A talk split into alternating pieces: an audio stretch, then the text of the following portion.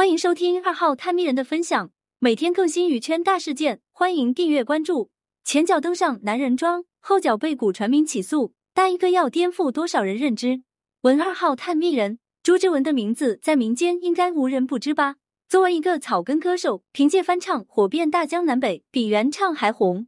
但他们家最有意思是一个接着一个的争议，堪比电视剧的精彩程度。被蒋大为讽刺潘高枝被古传媒状告侵权。悄无声息上了男人装，大衣哥朱之文的身上到底还有多少意外？十月二十四日，时尚杂志《男人装》发布一组新动态，不经意间的扫视，还以为是哪位型男，但仔细一看，竟然是朱之文呀！网友都不敢相信自己的眼睛。当年一个穿着军大衣、说活有口音的农民汉，不管是颜值还是气质，通通跟时尚不搭边。可照片中的大衣哥烫了头，戴墨镜，高领毛衣搭风衣，简直颠覆了观众的认知。这还是俺们村的那个朱之文，从庄稼汉到草根歌手，再到如今登上杂志的弄潮儿，朱之文跨越阶层的转变还要从头说起。大衣哥出生于山东一个小村庄，可是厄运专挑苦命人，家中不仅一贫如洗，朱之文还要面临年幼丧父的伤痛，最终不得不辍学在家给母亲帮衬。十三岁那年，因为看了村里组织的露天电影，朱之文心里感受到主人公的精神，也埋下了想要成才的种子。十六岁，为了养家糊口，朱之文跟随村民一起跑到河南打工，干的是搬砖的苦力活。砖厂的工作并不轻松，还尘土飞扬，工友都是大老粗，闲下来只会打牌喝啤酒消磨时间。朱之文的独特在这里格格不入。朱之文当时虽然没有文化，但喜好唱歌，别人用来消遣的时间，他都用来练歌。没有老师的专业指导，只能听收音机不断矫正音调。先天的音色加上过人的悟性，竟让大衣哥唱的有模有样。一晃多年，朱之文到了二十七岁，还是家徒四壁，房子都是毛坯的。母亲也被病痛缠身，村长实在看不下去，给他介绍了个女人，正是他如今的妻子李玉华。婚后，李玉华也并未嫌弃朱之文赚钱少，还要一大早跑到地里练歌。村里人都爱笑话这家人，也根本不会相信有朝一日朱之文能靠唱歌养家。有了孩子后，家里更揭不开锅，朱之文只好再次回到工地，想的是将孩子们培养成人，改变人生，却不成想他自己的命运就这么被改变了。当时朱之文已经四十二岁，早已过了而立之年，脸上尽是被岁月摧残的痕迹，浑身破破烂烂，唯一穿得出去的就是一件军大衣。工友看他这么喜欢唱歌，就告诉他某地有歌唱比赛。朱之文听后果断前往。看着来参加比赛的人一个比一个时髦，朱之文胆怯了。要不是心疼打车过来的钱，他当即就溜之大吉了。我是大明星的舞台上，评委对眼前土气又其貌不扬的朱之文嗤之以鼻，没当回事。可当“滚滚长江东逝水”的歌唱从这人嘴里传出来后，评委们一下子坐直了。可这堪比专业选手的歌声，还是因此评委怀疑，不仅要求他证明自己是农民，还要清唱一段。事实证明，朱之文的一切都是真的。跟上学跳级似的，评委直接让他晋级到半决赛。视频被转载到网上后，大衣哥的外号也由此而来。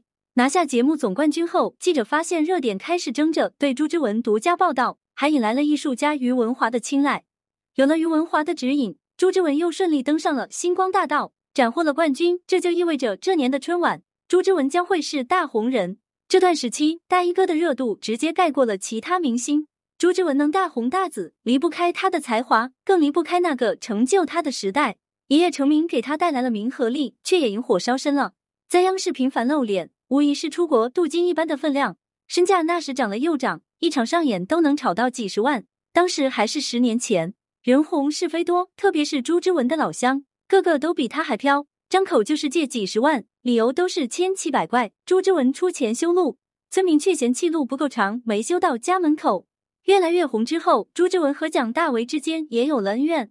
参加星光大道期间，一场饭局让朱之文结识到了蒋大为这个前辈。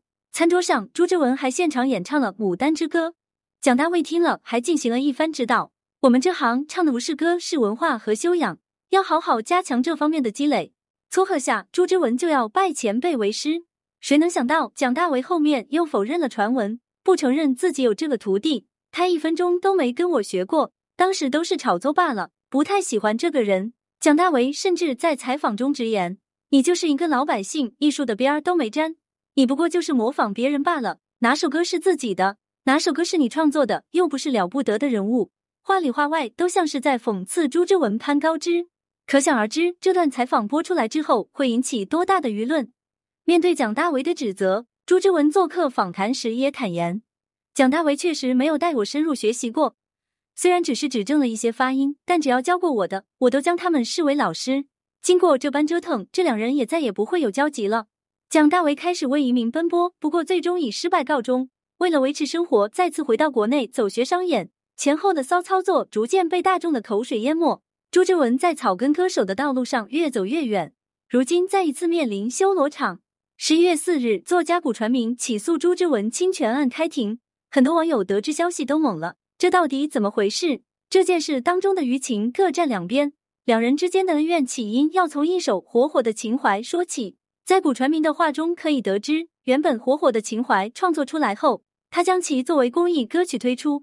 但朱之文在商演的时候经常演唱这首歌，以此牟利。可当古传明找到朱之文商量版权问题时，对方总是以听不懂为由继续为之。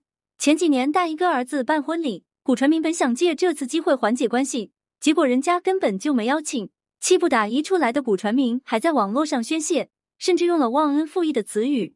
古传明还表示，起初两人的关系还不错，每次看到朱之文有难都会帮衬一些。但是道谢的话，人家是一次没说。种种事情加起来，总会寒了心。有意思的是，在朱之文这里，一切都截然相反。朱之文表示，两人相识是因为电视台介绍，这首歌也早就写出来了，一直没火罢了。当时还是古传明找到自己给曲目推广，现在怎么能说侵权呢？当中的对错，两人各执一词，究竟谁对谁错，不得而知。但古传明要求的八百万赔偿实在太显眼。有网友认为，既然古传明口口声声不是为了钱，又为什么要这么高的赔偿？也有人说，朱之文不过是借东风罢了。古传明毕竟是作词者，要尊重版权。从某些方面讲，理应给他一部分收益。如今孰是孰非，坐等这场官司的结局。人怕出名，猪怕壮。朱之文家的是是非非，观众怕是都快要看腻了。前阵子百万儿媳陈亚楠的事情也是闹得沸沸扬扬，这才过去多久，打官司的事情就发生了。不过，比起第一个儿媳朱之文，这第二任儿媳陈萌的热度好像不高啊。还记得当时大衣哥为了陈亚楠，那可是拿出十六点六万的彩礼，两根金条，一辆奔驰，再加一套房，狠狠的高调了一把。这次这么低调，难道配置不如陈亚楠？如果真这么想，那就大错特错了。据说陈萌和朱小伟还是小学同学，深得朱之文的满意，在陈亚楠当初的配置上还多加了一套商品房。为了朱小伟的健康，陈萌还要求他必须减下肥才答应结婚。没想到朱小伟还真的跑去健身房努力了。看到儿子上进了，大衣哥也就更满意这个儿媳了。陈萌的钻戒还被知情人士给晒了出来，堪比鸽子蛋大小，一看就价值不菲。但和陈亚楠一样，陈萌好像也开了账号做直播，只不过大衣哥对此并未做回应。一切还得靠时间来应验。希望这一次朱小伟能遇到真正的幸福。大衣哥这一路走来，确实得到了很多人的喜欢，也成功从一个普通农民跨越了阶层。当初或许有很多没有注意到的地方，如今名气越大，身上的争议也被放大。近几年关于版权的问题一直层出不穷，有些明星上节目唱自己的歌都不能超过三句，就是因为版权问题。比如当初也是草根走红的旭日阳刚，不就是因为版权问题，再也唱不了汪峰的歌了？悉知他们的热度就是来自于此，这无异于被折断双翼。